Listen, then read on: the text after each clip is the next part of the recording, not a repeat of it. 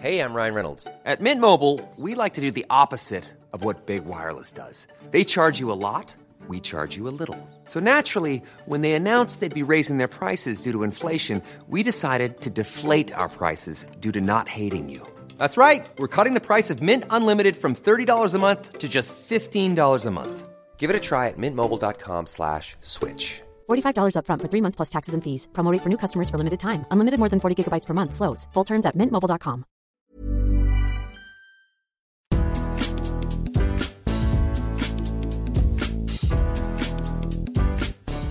Bonjour à tous, je suis Martin Mosnier, journaliste à Eurosport. Salut à tous, c'est Cyril Morin, journaliste à Eurosport également.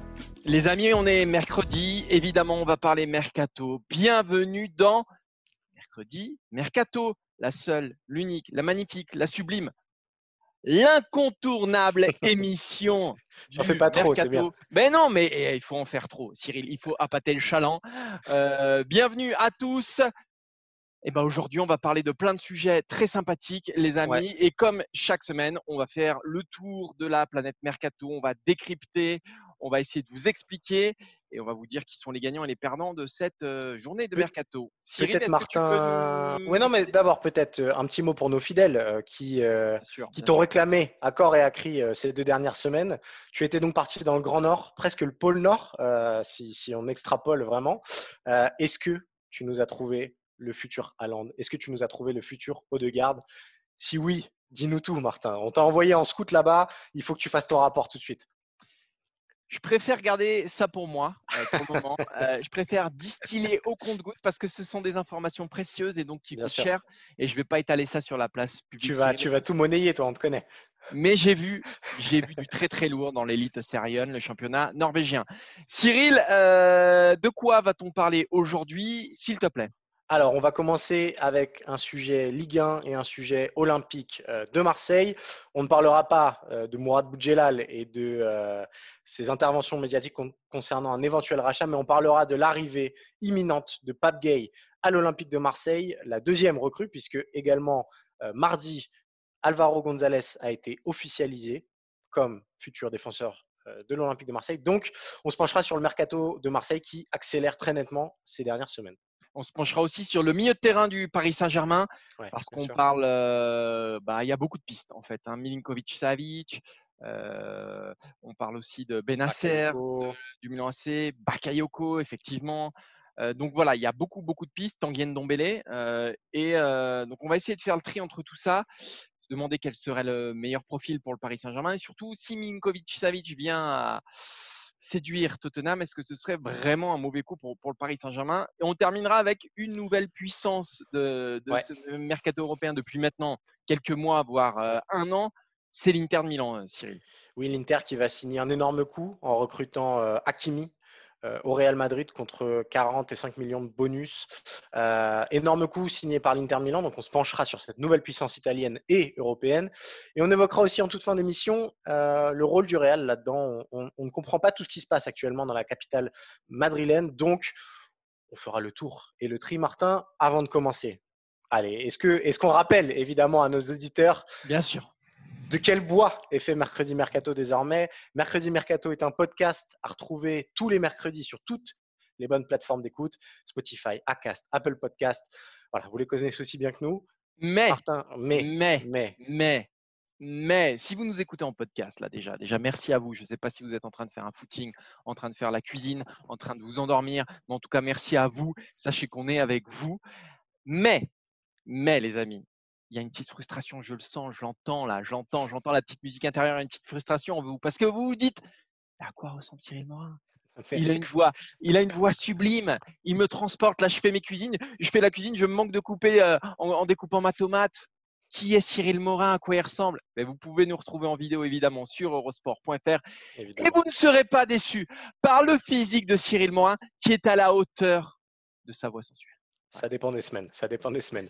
Euh, trêve de plaisanterie, Martin. Je te propose de commencer tout de suite et on va s'envoler du côté de la Canebière pour parler de l'Olympique de Marseille. Martin, pour commencer ce mercredi mercato, on va aller tout de suite du côté euh, de l'Olympique de Marseille, mais d'abord en faisant accrocher au Havre, puisqu'on accueille Benoît Donquel dans Mercredi Mercato, journaliste à Paris-Normandie. On va parler évidemment de Pape Gay, la prochaine recrue de l'Olympique de Marseille. Euh, Benoît, salut, comment ça va? Bonjour, ben, moi ça va. Ça va, ça va parfaitement bien. On voit, on voit nos jeunes partir euh, parfois gratuitement, mais ça va, ça va. Alors, on va commencer tout de suite, évidemment. Euh, est-ce que l'OM fait un énorme coup en recrutant Pape Gay Il faut le rappeler, il a 21 ans, il arrive libre euh, du Havre puisque son contrat se terminait au 30 juin. Euh, il s'était d'abord engagé à Watford, finalement son contrat avait été rompu. il était proche de s'engager à Angers, finalement. Il signe bien à l'Olympique de Marseille. Est-ce que l'OM fait un gros coup ben, je dirais à court terme, à court terme, je ne sais pas si on va pouvoir parler de, de gros coups. Euh, Pabgaï, comme vous l'avez dit, il, a, il, n'a que 21 ans. Euh, il n'a qu'une vingtaine de matchs en, Ligue 2. Euh, pour le moment, je pense que c'est un joueur, euh, c'est un joueur dont on parlera dans un avenir, un avenir à, moyen terme. sauf grosse surprise, bien évidemment. Mais je pense qu'il va lui falloir quand même un certain temps d'adaptation. Alors, quelles sont ces, caractéristiques? Il y a beaucoup de, milieux de terrain qui sont sortis du Havre. Euh, à qui on pourrait le comparer, que ce soit un milieu sorti du Havre ou non d'ailleurs? Euh, Mais à quoi on doit s'attendre avec lui? Bah, si, on devait le comparer à un, jeune milieu de terrain sorti du Havre et qui, a, qui s'est fait un petit nom quand même en, Ligue 1 sous les couleurs de, Lyon, mais qui a dû arrêter sa carrière pour euh, de, gros problèmes physiques, on pourrait le, comparer à Gaïda Fofana. Ouais. Ah, c'est euh, voilà, c'est un milieu de terrain. Alors c'est pas un monsieur muscle, hein. il, est, assez grand, mais il est, très fin. C'est un milieu de terrain euh, doté d'un gros volume de jeu. Euh, techniquement, c'est techniquement c'est propre, c'est intelligent. avec une seule, je un seul bémol pour le moment, c'est son apport offensif qui est, quand même assez, assez maigre. Alors plutôt, plutôt sentinelle ou plutôt relayeur? Je pense qu'il peut jouer, euh, il, peut, jouer les deux. Il peut jouer les deux. Alors, à l'échelle de la Ligue 2, encore une fois, hein, parce que euh, voilà, je dirais que le, niveau de jeu est, largement supérieur en, Ligue 1 et qui plus est à Marseille. Euh, ça, va, ça va beaucoup plus vite, c'est beaucoup plus athlétique, je pense, notamment dans, dans l'entrejeu. Au Havre, il pouvait jouer, euh, il pouvait jouer seul devant la défense, il pouvait jouer à deux, notamment il, il formait une doublette avec, euh, avec Victor Lecal, qui était une très très belle doublette de, de Ligue 2. Euh, bon, peut-être que Sentinelle tout seul devant la défense en Ligue 1, ça peut être un peu court pour le moment. Mais alors pourquoi, pourquoi toute la Ligue 1 s'est empressée de, de, lui faire la cour? On a parlé de Nantes, on a parlé de Rennes, on a parlé d'Angers, on parle de Marseille, on a eu Watford. on a l'impression, alors on sait que le marché des jeunes aujourd'hui est ultra concurrentiel et que chacun veut trouver euh, bah, celui qu'on revendra 6 euh, fois plus cher, 10 fois plus cher, 15 fois plus cher. Et là, en l'occurrence, il est gratuit, donc on le revendra forcément plus cher dans quelques années. Et pourquoi lui? Bah, D'abord, comme vous l'avez dit, il est gratuit. Et, ça, et ça, pour un joueur, euh, pour un joueur qui a, un réel potentiel, qui a un réel avenir, euh, je pense que c'est la donnée qui a, compté le, qui a compté le plus. Maintenant, vous avez cité pas mal de clubs. Il y a surtout Lyon qui s'était positionné euh, cet hiver, sans doute au moment des négociations pour, Tino Kadewere. Lyon, Lyon avait même transmis, je crois, une offre, une offre concrète au Havre. Bon, le fait est que le Havre était, était toujours en course pour, pour jouer on va pas dire l'accession, mais au moins, au moins les, les playoffs. Euh, sans doute que Lyon aurait aimé faire signer pour le coup Pape Gaï et le prendre tout de suite. Euh, voilà, c'est, euh, je dirais que c'est le club français qui s'est peut-être positionné concrètement le premier. Ensuite, effectivement, Angers, Angers le, bon coup, et je pense que c'était un bon profil pour Angers, et ça aurait sans doute été un bon club pour, pour Pape Gaï. Angers s'est effectivement positionné. Euh, il y a eu des clubs étrangers aussi, parce que le, premier gros club en Europe qui, euh, en tout cas à notre connaissance, qui s'est réellement euh, intéressé à Pape c'est Valence en Espagne. Voilà. mais il était hors de question que, le Havre le lâche. Il y avait encore la, je dirais, la, possibilité qu'il prolonge son contrat. Ça n'a pas pu se faire. Bon, une fois libre, tout le monde s'est jeté sur l'occasion. Bah, merci beaucoup. Euh, sauf Cyril, si tu as quelque chose à rajouter. Non, non, c'est très très précis. Euh, c'est parfait. C'est exactement. Euh, après, après juste une petite précision. Le contrat, je crois, à Watford n'est pas rompu. Bien je sûr. Pense que, je pense que. Il peut y avoir des suites juridiques assez compliquées pour l'Olympique de Marseille. Il y avoir, ben, oui, ou suite juridique, ou, Watford qui, qui, a fait signer Pat Gay gratuitement va demander une indemnité de, de 4 ou 5 millions. Voilà. Ok, c'est une affaire qu'on suivra de près en tout cas. Merci beaucoup Benoît euh, d'avoir euh, nous avoir un peu mieux fait découvrir le milieu de terrain de l'Olympique de Marseille désormais. Merci beaucoup. Merci. Merci. Cyril, ce qui est intéressant en plus dans ce dossier de Gay, c'est que ça vient euh, alimenter une séquence hyper positive pour l'Olympique de Marseille. On rappelle simplement, hein, il y a quelques semaines seulement, Marseille n'avait plus d'entraîneur. Marseille devait vendre euh, tous ces gros joueurs. Marseille devait faire rentrer de l'argent. C'est toujours vrai, ils doivent faire rentrer de l'argent. Mais en quelques semaines, Villas-Boas euh, a confirmé qu'il poursuivait pour une saison son aventure à l'OM. Ça a tout débloqué. Non seulement Payet a prolongé, mais il a baissé son salaire de 50% pour la saison prochaine, puis de 30% pour la saison d'après. Il a étalé sur euh, plusieurs saisons. Alvaro González, le patron des lignes arrières, a été recruté pour 4 petits millions d'euros. Recruter son meilleur défenseur pour 4 millions d'euros, voilà, c'est le jackpot pour l'OM. Et enfin, Marseille reprend la main aussi sur le marché des jeunes prospects avec Gay, dont on, dont on vient de parler. Ce qui est intéressant, parce que ça faisait très longtemps que Marseille ne s'était pas positionné sur un jeune Français comme ça. Il n'était pas parvenu à remporter la, la mise pardon, face à une concurrence énorme. Bref, Jacques-Henri et l'OM euh, sont dans une séquence là hyper positive. Marseille reprend la main de son destin. Ce qui est marrant, c'est que ça se fait un peu euh, à l'abri de tous les regards, euh, parce que évidemment, ce qui anime actuellement euh, la Canebière, c'est cette saga de la vente OM menée par Mourad Boudjelal. mais en sous-main, Hero continue son travail et continue à, bah, mine de rien, à construire l'effectif de la saison prochaine, qui devra être effectif que ce qui est une vente ou pas, en fait, c'est indépendant de tout ça. Et donc, bah, Payet sera là et sera surtout enfin, remis dans son rôle de patron sportif. Ce sera vraiment lui l'atout numéro un de l'Olympique de Marseille. Euh, Alvaro González, on l'a dit, qui a apporté beaucoup de caractère. Et puis bah, Gay, qui est un prospect et qui peut, alors on, le disait peut-être pas immédiatement titulaire, mais qui en tout cas apportera un profil nouveau au milieu de terrain où l'OM a dû bricoler un petit peu euh, la saison passée. et l'arrivée de Gay, ça va nécessairement, je pense, inclure le départ. on sait qu'il va falloir faire rentrer de l'argent, 40-60 hein, millions d'euros. Camara joue au milieu, Sanson joue au milieu, Strottmann, qui n'a pas une énorme valeur marchande, mais un énorme salaire, joue aussi au milieu. Donc l'arrivée de Gay, ça peut aussi permettre de soulager l'OM, soulager les, finances de l'OM. On rappelle qu'il vient libre, qu'il n'aura pas un gros salaire parce qu'il est tout jeune et qu'il vient de Ligue 2. même s'il y a une grosse concurrence, c'est pas un énorme salaire. Et donc forcément, l'arrivée de Gay, elle est intéressante. Il reste pour moi un, dossier majeur à l'Olympique de Marseille c'est, je pense, sur ce point-là qu'on euh, jugera aussi de l'efficacité de, d'Héros sur, sur ce mercato-là. C'est le dossier, évidemment, Florian Thauvin qui arrive à échéance dans, dans, un an. Florian Thauvin, je veux bien qu'on me raconte tout ce qu'on veut, euh, qui vaut plus rien sur le marché des transferts. Ça a été le meilleur joueur de l'OM pendant des années, euh, avec des statistiques assez énormes. Il lui reste un an de contrat. Et si Héros arrive à le faire prolonger en diminuant son salaire, là, franchement, ce, sera, ce sera vraiment une belle, belle, belle séquence pour l'Olympique de Marseille. On sait qu'ils vont devoir vendre, mais ils ont réussi, si vous voulez, à faire passer cette idée en second plan en faisant de, belles annonces. Et, Marseille reprend la main. Et franchement, on s'y attendait pas. On s'attendait à une grosse déconfiture il y a quelques semaines. On verra de, ce que l'avenir, euh, de quoi l'avenir sera fait pour l'Olympique de Marseille. Mais en attendant, là, les semaines qui viennent de passer montrent que, Marseille a, a, toujours bonne mine, en tout cas. On va aller à la gare Saint-Charles, prendre le TGV, remonter jusqu'à la gare de Lyon, à Paris.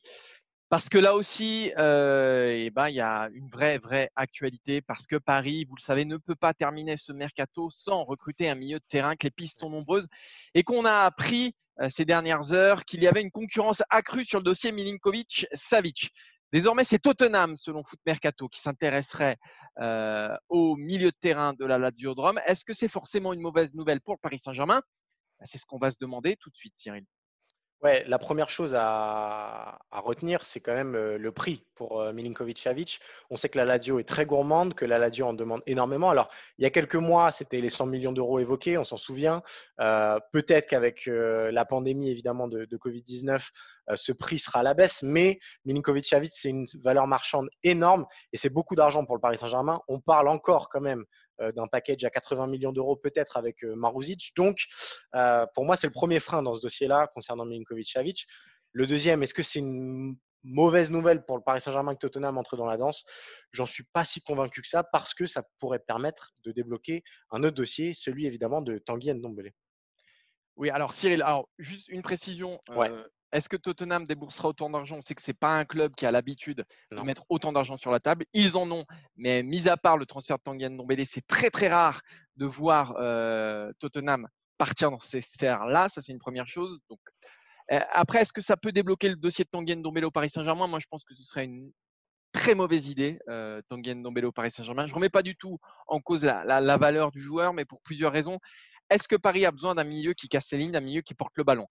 Non. Paris a besoin d'un milieu soit qui sert en galette les Neymar, les Mbappé et les Icardi, euh, qui les met dans les meilleures dispositions, parce que c'est eux qui sont chargés de faire la différence, et surtout d'un milieu capable de couvrir justement euh, bah, les allants offensifs de, ces mecs-là.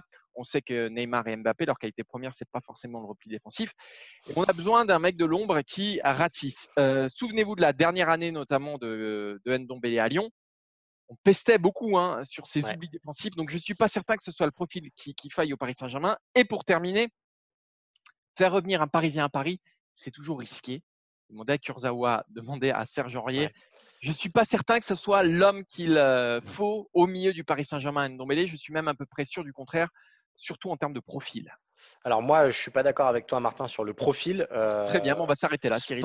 non, mais sportivement, euh, je, réitère ce qu'on disait la semaine dernière avec Julien, c'est que c'est quand même un profil très alléchant. Moi, une association Verratti Nombélé, ça me plairait énormément. Effectivement, plutôt dans un 4-3-3, pas à deux au milieu, plutôt avec Gay derrière, euh, qui serait là en, porteur d'eau et en, et en récupérateur dans tous les sens. Euh, après, effectivement, je suis d'accord avec toi. Et on, mettait aussi cette limite la semaine dernière, c'est que Ndombele hors du terrain, on ne sait pas trop. Euh, cette volonté de partir de Tottenham, euh, quelques mois seulement après être arrivé, ça démontre aussi une certaine euh, voilà, il n'a pas forcément tout fait pour. Voilà, exactement. donc ça, je suis d'accord avec toi sur les limites hors terrain. Sur le terrain, moi, Ndombele à Paris, je, reste plutôt séduit. Et surtout, il coûtera pas autant qu'un Milinkovic-Savic dont on, évoquait le profil. Ouais, mais Milinkovic, Savic correspond plus au profil pour moi. On est sur un, on est sur un créateur, on est, on est sur un, mec aussi qui a une belle frappe de loin. On est sur des. Il, a de taille, il a de la taille et on sait que c'est un point important dans le mercato. Il va amener des choses dont Paris a plus besoin qu'avec Tanguy Ndombele pour moi. Alors oui, il y a, d'autres profils. On pense à Thiemo Bakayoko, euh, qui lui est plus un combattant pour le coup, euh, qui va plus aller, qui est plus, qui est, peut-être moins polyvalent, qui est peut-être moins brillant, euh, mais on sait que Leonardo l'aime beaucoup. On se souvient, ils ont une aventure commune, notamment à l'AC Milan. Il y a Benasser aussi de l'AC Milan. Moi, je suis sur, sur ce dossier-là. Ce dossier-là, il est capital parce qu'il, pour le Paris Saint-Germain, le milieu de terrain doit reprendre la main au Paris Saint-Germain. Euh, ça fait longtemps que ce n'est plus le cas, depuis qu'on l'a dépecé euh, le, triangle Mota, euh, Matuidi, Verratti. Ce milieu de terrain a besoin de reprendre la main et pour le moment, on est sur quelque chose d'imparfait, sur une équation qui n'est pas résolue. il manque, c'est certain, un homme, il manque un, facteur X à, ce milieu de terrain. Je pense qu'Andombele, ce n'est pas celui qu'il faut. Minkovic, Savic, ce n'est pas parfait, mais ça épouse un peu mieux les contours de ce que cherche le PSG. Bah, pour moi, je vais te dire, Martin, je pense que dans tout ce qu'on a dit là, il y en a un, c'est le moins sexy, entre guillemets, mais c'est peut-être le plus intéressant, euh, étant donné sa situation, c'est celle de Thiemo Bakayoko, parce qu'il est indésirable du côté de Chelsea. Euh, Monaco ne le rachètera pas, donc potentiellement, il est sur le marché. Il va pas coûter des mille et des cents. Euh, alors oui, c'est pas flashy, oui, c'est pas le milieu qui va permettre au PSG de franchir un cap, mais dans l'effectif du Paris Saint-Germain, il dénoterait pas du tout. Il peut jouer à 3, c'est-à-dire en sentinelle avec deux autres milieux devant. Mais on l'a vu avec Monaco à l'époque de l'épopée monégasque, il jouait très bien à deux aussi. Euh, il a cette capacité à se projeter. Il ramène de la taille, de la puissance physique, donc il coche quand même pas mal de cases. Alors, bien sûr, c'est pas clinquant, bien sûr. Moi, euh, j'ai juste un doute sur le très très haut niveau pour euh, Thibaut On est d'accord, on est d'accord. Mais il n'a pas encore levé. Il a fait une super campagne de Ligue des Champions avec Monaco, ça c'est certain. Ouais à une époque aussi dans un, dans un schéma particulier et dans un contexte particulier, c'est-à-dire où on ne l'attendait pas. Euh, est-ce qu'aujourd'hui, il peut confirmer au très haut niveau dans une équipe de top niveau européen? J'ai encore un doute. Moi, je ne sais pas, entre lui et Paredes, je trouve qu'il apporte un peu plus de garantie. Ah bah oui, bah bien euh, sûr. Ah oui, mais ça, ça, joue aussi. Ton effectif, ce n'est pas que tes titulaires, c'est aussi euh, des joueurs qui sont 12, 13, 14e homme. regarde Sarabia au Paris Saint-Germain l'été dernier, il a fait un bien fou alors que bah, il n'est pas amené à jouer les premiers rôles. Bakayoko rentrerait peut-être dans ce cadre-là plus qu'un titulaire indiscutable, euh, un homme qui amène autre chose au Paris Saint-Germain. Et voilà, je pense que des quatre noms qu'on a adressés là, c'est peut-être celui qui coche le plus de cases recherchées par Leonardo. On passe au, à notre dernier sujet, euh, Cyril? Allez. Sauf si tu as des choses à rajouter sur ce Non, non, par, Comme tu as, été, as été brillant, j'avais déjà un, pas envie de te couper, et deux, je me suis laissé embarquer dans tes propos. Moi, Cyril, quand tu me chopes, tu m'embarques. C'est simple, c'est simple. Tu vois, j'ai l'impression d'être sur une pirogue qui vogue euh, euh, sur le Nil et je me laisse emporter euh, par, bah, par ta voix et par ton charisme et par ton analyse et par ton sens surtout de l'expertise, Cyril. Voilà, je bon. Merci Martin, que de compliments. on va enchaîner Martin. Je n'ai pas de transition après tout ça parce que c'est un peu compliqué. Mais donc on va partir du côté de Milan et de l'Inter. Milan qui devient la place forte pour l'instant de ce mercato européen, le club qui s'active dans tous les sens et qui va réaliser euh, l'énorme coup, peut-être euh, le latéral droit le plus convoité de tout ce mercato. Ashraf Hakimi, évidemment, euh, ancien joueur du Real Madrid qui a brillé du côté de Dortmund, qui était attendu pour un retour du côté de la capitale madrilène, mais l'Inter Milan s'est immiscé dans le dossier. L'Inter Milan a remporté la mise avec une somme de 40 millions d'euros, 5 millions de bonus. Il était mardi à Milan pour sa visite médicale. Et avec cette signature, Milan continue, continue pardon, de se construire un empire qui commence à devenir conséquent, Martin. Ouais, moi, je, en deux ans, l'Inter Milan est passé de bonne équipe de Serie A à franchement euh, machine de guerre. Là. Euh, avec cet effectif-là, Milan va clairement contrecarrer les plans de la, Juventus. Ça a été un peu juste cette saison. Ça a été un petit peu juste. Euh, ça n'a pas tenu sur la longueur. Avec Hakimi et si Tonali arrive notamment, là on est quand même sur quelque chose de très très gros. Milan en un an là, en un an ce qu'ils ont fait, Godin, Eriksen, Hakimi, Lukaku, Tonali sans doute, et maintenant ils parlent de conserver Lautaro, ce qui est tout autant un tour de force. Donc là on est sur une des équipes les plus ambitieuses sur le mercato. On va avoir une vraie alternative à la Juve parce que parce qu'aujourd'hui, l'Inter est une place forte du mercato. Et ce qui est intéressant, c'est que par exemple en France ou en, en, Bundesliga, on n'a jamais de deuxième club euh, en dehors du Bayern et du PSG qui est capable d'avoir ces ambitions-là sur le mercato. Donc là, on est sur une équipe qui est en train de se construire quelque chose d'assez édifiant. Et pour moi, c'est l'équipe qui progresse plus, si on parle juste au niveau mercato, euh, juste niveau mercato, euh, depuis, depuis un an, c'est phénoménal les noms qui, qui arrivent à attirer l'Inter Milan. Et ce qui est très fort, c'est qu'ils sont dans une situation financière euh, dans le vert, c'est-à-dire qu'ils ont vendu Icardi pour 55 millions d'euros. Alors oui, ils ont perdu 10 millions entre guillemets par rapport à la somme initiale, mais euh, Icardi était indésirable euh, à l'Inter Milan, donc ils en ont tiré quand même beaucoup d'argent. Il résiste pour l'instant sans problème au FC Barcelone dans le dossier Lautaro Martinez parce que le Barça n'a pas suffisamment d'argent pour lever la clause de l'Argentin. et ils ont des ambitions. On parlait il y a quelques semaines, voilà, il y avait le rêve Messi qui était évidemment inatteignable, mais il y a des noms comme Griezmann, comme Pogba qui ont circulé. Ça prouve aussi que Cavani, ça prouve aussi qu'il y a une puissance financière derrière qui est là, qui est solide et que l'Inter n'a peut-être pas fini de, de faire parler d'elle. Et quand on voit effectivement le 11 possible de la saison prochaine, en Ligue des Champions, il ne faut pas les croiser très clairement, quand on est un club euh, avec des ambitions, vous prenez l'Inter Milan, troisième chapeau euh, dans une poule de Ligue des Champions. Bon courage, bon bon courage. Il y a une puissance financière, mais il y a un projet aussi. Le pivot, pour moi, c'est l'arrivée de Comté. bien sûr, bien Parce que c'est lui, c'est lui, euh, c'est lui qui a tout construit. Et de toute façon, les joueurs, ils ont envie de jouer avec avec Comté. C'est le plus, ah, évidemment avec les arguments financiers, évidemment, mais sinon c'est l'argument massu pour l'Inter de Milan. Et c'est ce qui fait qu'aujourd'hui, euh, c'est passé d'une équipe, comme je disais tout à l'heure, d'une solide équipe de Serie A à franchement plus que du poil à gratter en Ligue des Champions. Et pour revenir au profil d'Akimi, euh, bah, c'est vrai que dans le 3-5-2 de ah oui, c'est l'homme parfait. Voilà, c'est le, le, fit parfait. Euh, quand ils ont recruté Lukaku, ils savaient qu'ils avaient Lautaro Martinez, mais ils avaient besoin d'un neuf tueur. Ils ont pris Lukaku, qui était indésirable du côté de Manchester United et qui était une, pioche magnifique. Eriksen pour ajouter un peu de technique. Enfin voilà, ils arrivent petite touche par petite touche systématiquement à améliorer leur, leur 11 type. Mais ce qui est fort, c'est qu'ils recrutent des références. Ouais. Eriksen, on en parlait au Real Madrid. Hakim, on en parlait à peu près dans tous les, clubs européens. Et c'est l'Inter qui remporte la, la timbale. Alors, ils n'ont pas eu toutes les cibles qu'ils visaient, évidemment. Mais malgré tout, aujourd'hui, l'Inter regarde dans le blanc des yeux n'importe quel club européen sur le marché des transferts. On est quand même sur Eriksen, Hakimi, Lukaku. On est sur des gros joueurs, des joueurs qui viennent de Dortmund, de Tottenham et de Manchester United. Donc on est dans ce cercle-là au niveau de l'Inter Milan. Et c'est ça qui est intéressant euh, dans, leur mercato. C'est qu'on n'est pas sur du Dortmund qui va chercher du très bon euh, joueur de Ligue 1 à développer. Pas du tout. On est sur du Eriksen, c'est-à-dire du, euh, du top 30 ballon d'or. Voilà, on est, on est là-dessus. On est sur du Hakimi, qui l'année dernière, ok, il vient à l'Inter, pourquoi pas. Là, c'est l'arrière droit du moment. C'est ça qui est vraiment intéressant avec, avec l'Inter Milan. Alors, dans, ce dossier Hakimi, euh, Martin, il y a quelque chose qui nous a surpris, toi et moi, euh, ne nous cachons pas.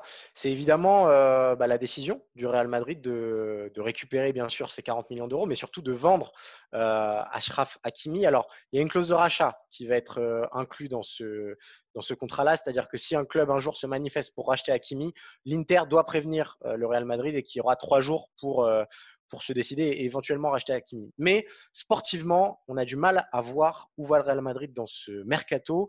Euh, Carvajal, c'est peut-être le poste faible du Real Madrid depuis cette saison. Bah évidemment, Hakimi, en tout cas, il apportait quelque chose. Il a, euh, exactement. C'est pas un défenseur central. Tu as Ramos, Varane en défense centrale, tu as un défenseur central. Ok.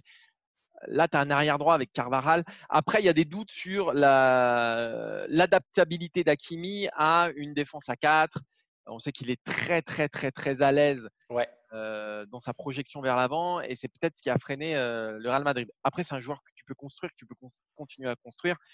Et je ne suis pas sûr que le Real avait le luxe, en tout cas, de s'en passer d'acquis. On est d'accord. Et, quand on parle du Real Madrid, c'est intéressant de noter que, bah voilà, si on fait toujours la comparaison avec le FC Barcelone, euh, le FC Barcelone, on en parle assez souvent, mais le Barça a commencé son mercato. Il y a eu Pjanic cette semaine. Lautaro Martinez, ça fait plusieurs semaines qu'il travaille sur le dossier aussi. Au Real, c'est le calme plat.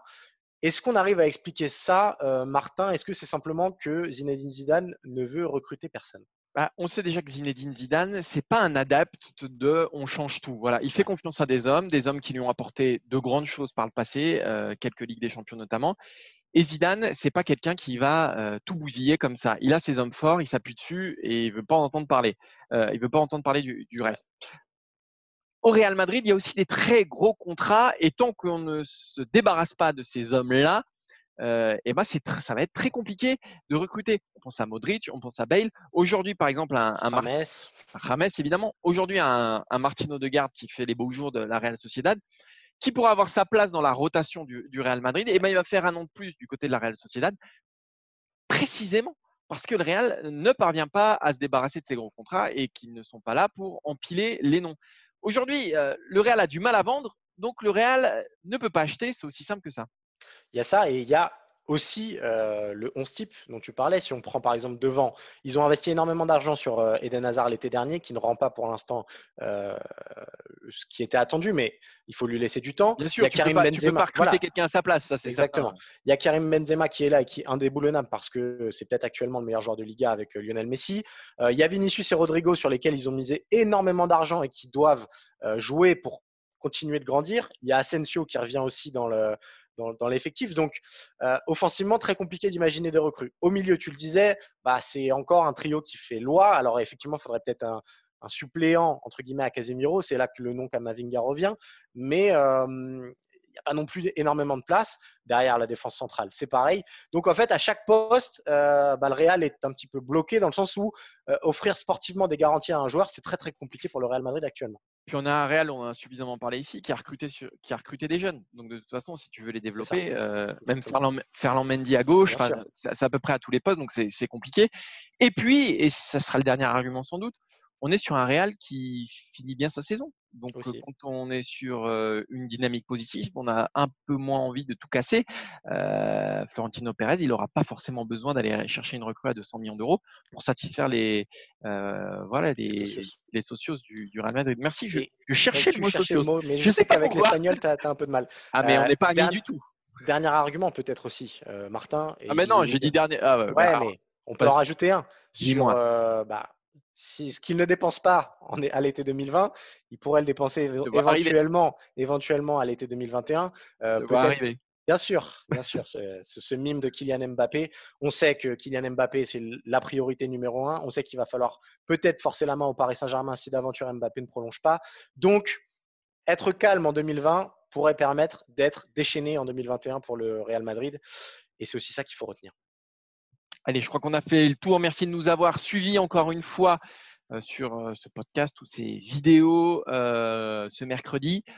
Ce fut un plaisir de partager ce moment avec toi, Cyril. Moi aussi, comme toujours, Martin.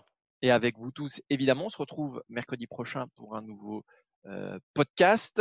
On vous rappelle simplement qu'on peut retrouver ce podcast sur toutes les bonnes plateformes. Hein, voilà, exactement. Et n'hésitez pas à nous noter, à nous mettre des commentaires, à juger. Des étoiles, des étoiles. Des étoiles. À juger un petit peu la voix de Martin qui a tendance à partir dans les aigus quand euh, il s'emballe. C'est vrai, quand je m'énerve, c'est vrai. Faut que je bosse ça. Merci beaucoup, les amis, et à mercredi prochain. Allez, on se retrouve la semaine prochaine. Bisous, bisous.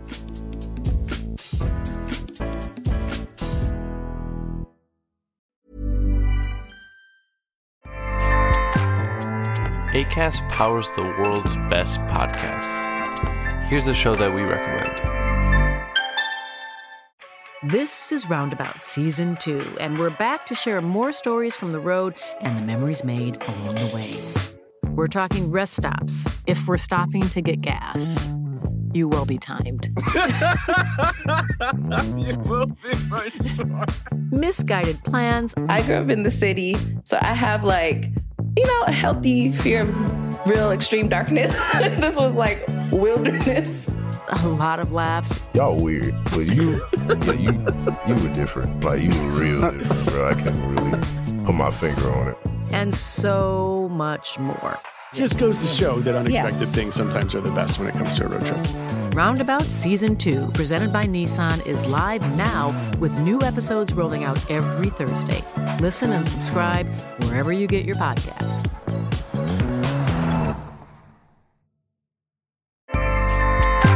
ACAST helps creators launch, grow, and monetize their podcasts everywhere. ACAST.com.